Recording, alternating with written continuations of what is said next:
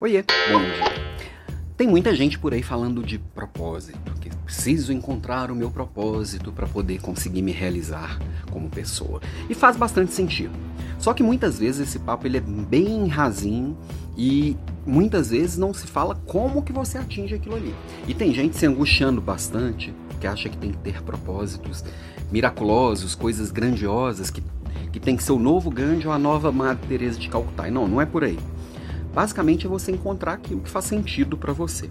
E eu parei para pensar sobre isso, não só sobre o achar aquilo que faz sentido, mas principalmente o que que vai levar aquilo que faz sentido, né? Essa semana eu estava assistindo uma série que é a Sem Limites na Amazon Prime, é, que, é, que, é, aquela série nova do Rodrigo Santoro e do professor lá da Casa de Papel, é, que conta a história do Fernão de Magalhães, que foi o primeiro é, o primeiro explorador a dar uma volta ao mundo. Na verdade, ele nem completou a volta. Não estou dando spoiler da série, não, porque é história, né? Ele, ele foi assassinado no meio do caminho, mas a, a comitiva dele ali, a, a, o pessoal dele completou uma volta ao mundo, sendo que o objetivo inicial era só conseguir achar um novo caminho para as Índias, chegar lá e voltar pelo mesmo caminho que vieram, né? E ele teve é, um propósito muito forte guiando essa busca dele de uma forma muito forte. Porque imagina você estar tá num lugar que você não tem informação, você não tem estrutura, você não tem dinheiro. Na época ele foi, o Portugal não financiou a viagem dele, ele foi atrás dos espanhóis, conseguiu um patrocínio para a ideia dele, ele foi atrás sem nenhuma garantia de que ia dar certo. E o pessoal dele ficou três anos no mar, enfrentando o desconhecido, passando por lugares que nunca ninguém tinha ido. Quanto que a gente está disposto? Cada um. Aí eu penso muito no, na nossa vida. Porque é muito fácil copiar o propósito do coleguinha, falar assim: ah, eu quero ter o que o meu pai teve, eu quero ter o que o meu vizinho tem.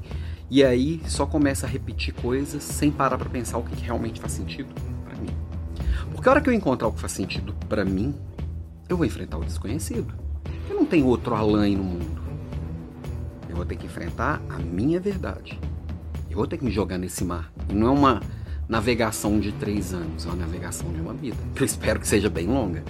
E enfrentar esse desconhecido é enfrentar crítica, é enfrentar medos, é enfrentar verdades diferentes da minha, é enfrentar inclusive as dúvidas que eu mesmo vou ter sobre as minhas escolhas.